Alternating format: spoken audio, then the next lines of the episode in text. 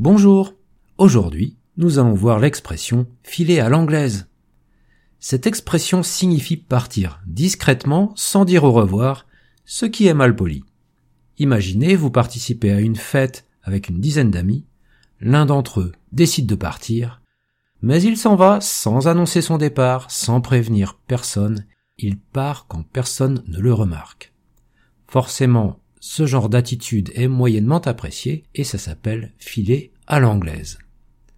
On peut aussi dire que cette personne a filé en douce, voire même qu'elle a pris la poudre d'escampette. Ces expressions sont de proches synonymes de filer à l'anglaise. Alors, cette expression est assez récente, elle remonte à la fin du XIXe siècle. Cependant, son origine n'est pas certaine. On se retrouve ainsi avec plusieurs hypothèses. La première d'entre elles, il pourrait s'agir d'une déformation orale du mot anguille.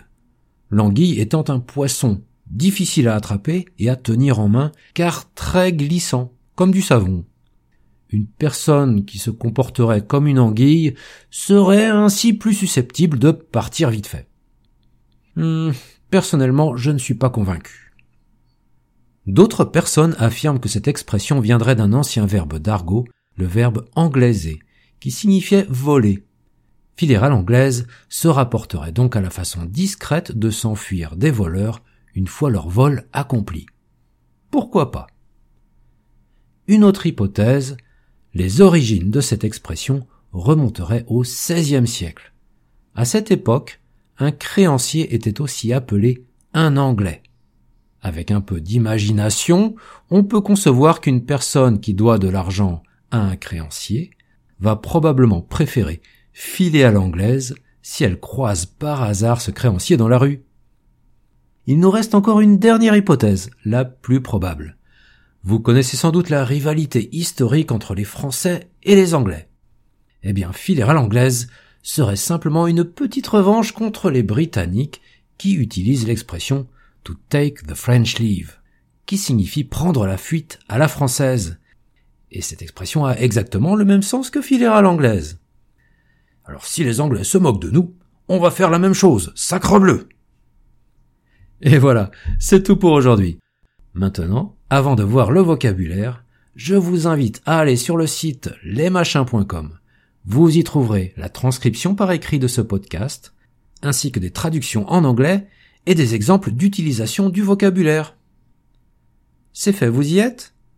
Super Passons au vocabulaire. Filer.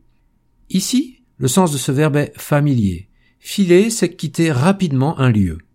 Un exemple, je dois filer, j'ai une réunion dans dix minutes. Mal poli. On peut aussi utiliser le mot impoli. Un exemple, ne parle pas la bouche pleine, c'est mal poli. Prévenir. Voici un exemple.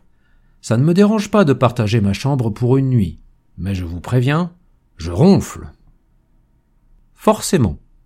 Un exemple ici. Toutes les preuves indiquent que c'est forcément lui qui a volé le gâteau moyennement. Alors ici, ça a le sens de peu, comme dans peu de choses. Et c'est souvent associé au verbe apprécier. Un exemple, j'ai moyennement apprécié sa remarque sur ma nouvelle coiffure. En douce. Voici un exemple.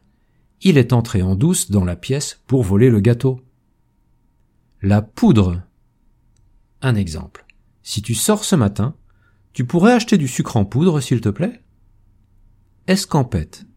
Alors ce mot s'utilise uniquement dans l'expression prendre la poudre d'escampette. Il vient d'un ancien verbe escamper qui n'est plus utilisé de nos jours. Escamper signifiait s'enfuir, comme filer à l'anglaise. Une anguille. Alors attention à ne pas confondre avec le mot une aiguille. Les deux mots se ressemblent. Une anguille, une aiguille, mais ce n'est pas la même chose, c'est différent. Un exemple ici. Malheureusement, L'anguille est un poisson menacé d'extinction. Glissant. Au féminin, glissante. Un exemple. Fais attention, le sol est glissant ce matin. Se comporter. Voici un exemple. Ma famille vient ce soir, alors essayez de bien vous comporter. Susceptible. Attention, Susceptible a également le sens de coléreux, de sensible à la critique. Un exemple, ce projet est susceptible d'être mis en place très prochainement. S'enfuir. On peut aussi utiliser prendre la fuite.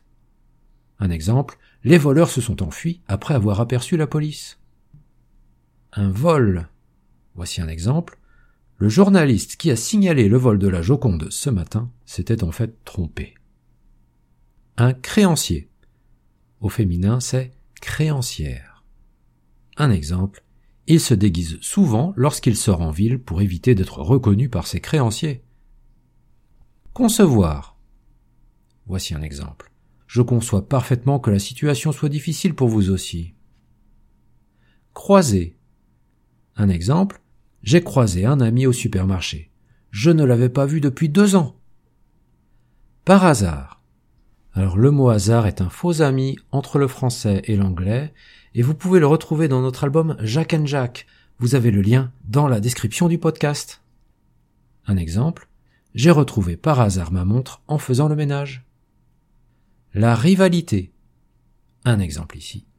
Il y a une rivalité historique entre le club du Paris Saint-Germain et l'Olympique de Marseille. Une revanche. Alors, ce mot est souvent utilisé avec le verbe prendre. Un exemple. Il n'aime pas perdre. Il voudra sûrement prendre sa revanche suite à cette défaite. Se moquer. Un exemple ici. Ne te moque pas de lui. Ça peut arriver à tout le monde de se tromper. Et pour finir, sacre bleu. C'est un ancien juron qui n'est plus utilisé dans le langage courant. Et voilà. Maintenant, c'est à mon tour de filer. Mais pas à l'anglaise, ça non. Je voudrais vous remercier pour tous vos commentaires, vos likes et tous vos encouragements. Ça me fait plaisir de vous lire. Merci et à très bientôt pour une nouvelle expression démasquée.